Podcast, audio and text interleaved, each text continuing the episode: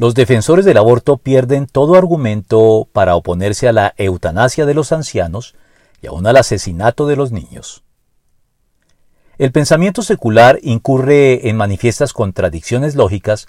al defender la legitimidad del aborto, que asesina sin reatos de conciencia a los inocentes aún no nacidos,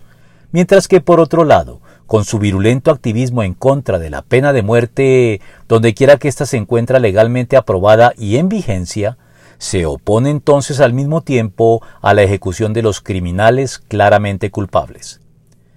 Pero además de esto, los defensores del aborto no captan hasta dónde los conduce su postura si se lleva hasta sus últimas consecuencias lógicas. Y es que si la vida humana no es sagrada desde sus propios comienzos en el momento mismo de la concepción, entonces no puede serlo en ninguna etapa de su desarrollo, ya sea la previa al nacimiento o la posterior a él, y como tal podría disponerse de ella en cualquier instante bajo consideraciones fríamente pragmáticas y utilitaristas.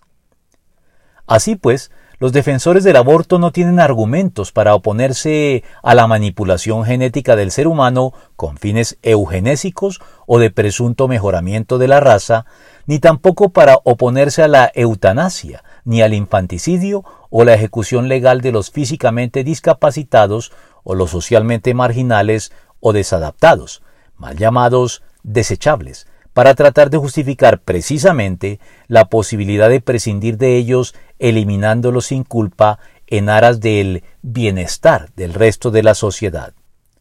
Por eso vale la pena recordar que fui puesto a tu cuidado desde antes de nacer. Desde el vientre de mi madre mi Dios eres tú. Salmo 22.10.